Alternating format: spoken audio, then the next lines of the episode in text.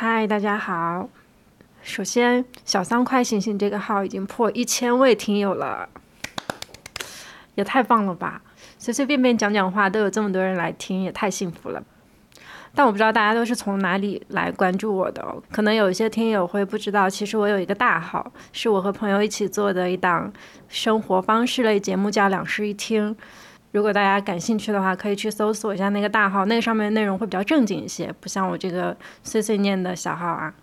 今天要讲的事情呢，其实就是跟两室一厅有关。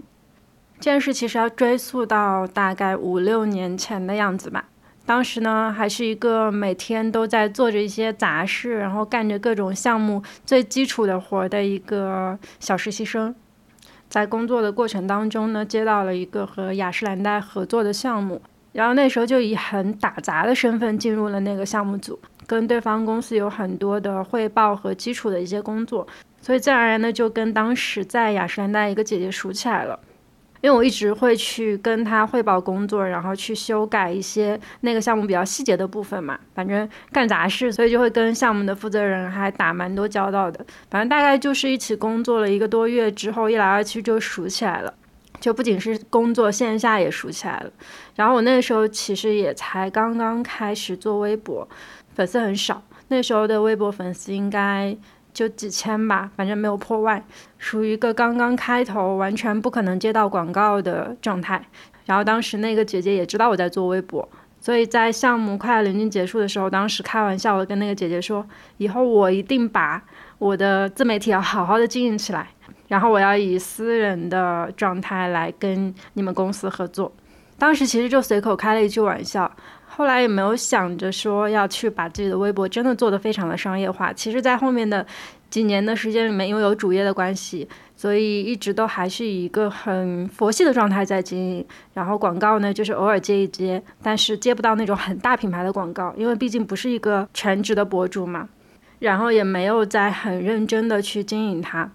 所以其实自然而然，我就是根本接不到像雅诗兰黛这么大牌子的合作的。就这件事情，我已经非常能够接受了。然后再随着后来时间的变迁，就是各个平台的轮转啊，还有一些市场的变化，微博这个地方其实就变得慢慢的不太有商业合作产生了。但是前两年的时候，大家也就知道了嘛。后面的故事就是我误打误撞的跟朋友一起建立了一档播客，然后我们最开始也并没有奔着说想要去商业化的做一档播客这样的目的去做，单纯也只是因为想要去换一种内容的形式吧，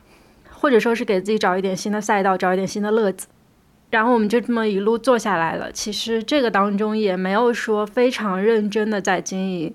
尽管说我们付出了一些时间啊，也付出了一些精力，但是确实是也没有把它当做是一份事业在做。直到说后来接二连三的接到了一些合作，然后拥有了一些串台的机会，那时候我们才后知后觉的觉得，其实我们也应该去考虑一下我们节目的一些商业性质和之后的走向了。但是我们两个批人真的是非常的佛系，就是包括接合作这个事情也还挺佛系的。也都没有过那种很想要去争取什么合作的状态，基本上就是如果我们合适的话就合作，要是不合适的话那就以后再看这样子。直到上个月的时候，我们突然接到了雅诗兰黛的合作邀请，然后项目就这么很顺利的推进下去了，一直推进到昨天，节目终于发出来了。发出来之后，我突然间回想到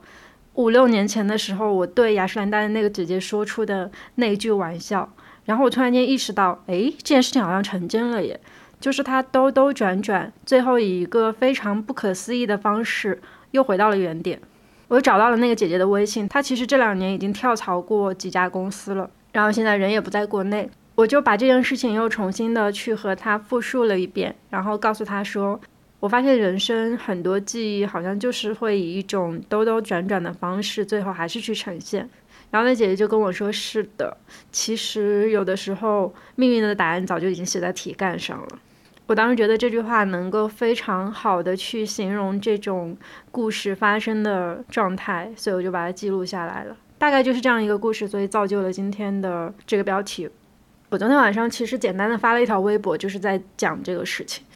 然后在发完之后呢，我就开始去回忆我自己生命里一些其他兜兜转转又回到原点的事情。我就突然间想起来，在我初中的时候，其实我就是学校广播电台的播音主持人哎。只是在随着我的成长过程当中，我慢慢就把这件事情忘记了。而且在高中以后就迷上了辩论嘛，辩论是另外一种说话的方式。跟之前的播音主持状态会完全的不一样，但是也会有一点点相似的东西，就是都需要在一个自由的情况下去迅速表达自己的观点，迅速的去把自己的想法整理出来，然后说出口。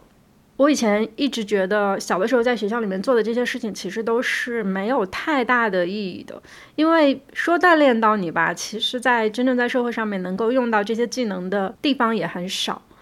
更多时候，其实就只是学校需要一个学生去做这样的事情，然后恰好我们是那个冤大头，很愿意去做这样的事情，然后还会觉得很荣耀，所以就去做了而已。我以前真的觉得是这样的，所以我后来在大学的时候是。蛮不愿意参加学校的各项活动的，就我宁愿去把时间花在那种真正能提升自我的事情上面，比如说花很多时间去学习项技能啊，或者是花很多时间去追星之类的，他们都是有切身的去给到我一些实际的利益的，但是给学校工作并不会给我带来任何实际的意义，所以我一直以来都对我以前小时候的那种。给学校播音台打工和去帮学校参加辩论赛那种行为，非常的嗤之以鼻。我觉得我那个时候就是个冤大头。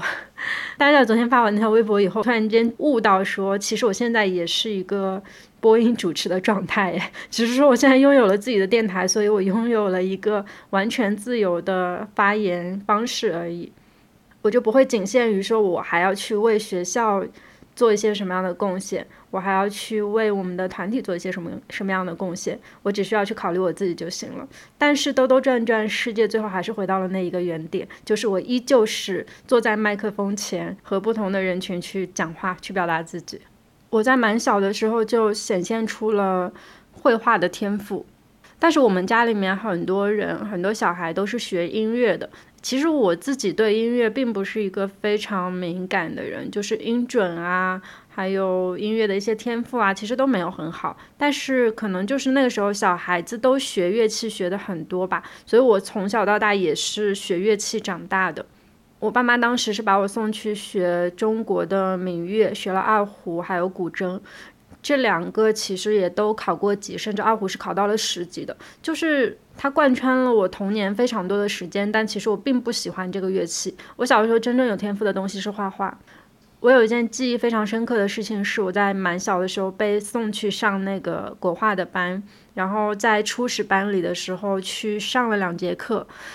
老师就跟我的爸妈说，可以把这个孩子直接弄到稍微高一点的班级里面去，说他天赋很好。然后当时我对画国画这件事情其实还挺感兴趣的，就是相比让我去上音乐课，我可能更喜欢待在画室里面画画。但是时间越久，画的越多，我爸妈就觉得耽误了我学习的时间，所以后来就让我放弃其中一个。但是很可怕的是，在放弃的那个时间节点里面，我的音乐考级，当时我的乐器已经是处于一个考了级的状态了，然后我的国画是完全没有考过任何证书的，他们就理所应当的觉得。应该给那个付出更多的让路，所以就算是我坚持，最后也还是没有让我继续再去学画画。我的国画课程就在那个时候截止了，然后就一直学音乐学到初中毕业吧，差不多。从高中开始，我就再也没有去碰过我学习过的乐器了。但是在这个过程当中，其实我也不画画了。然后就是高中文理分科的时候，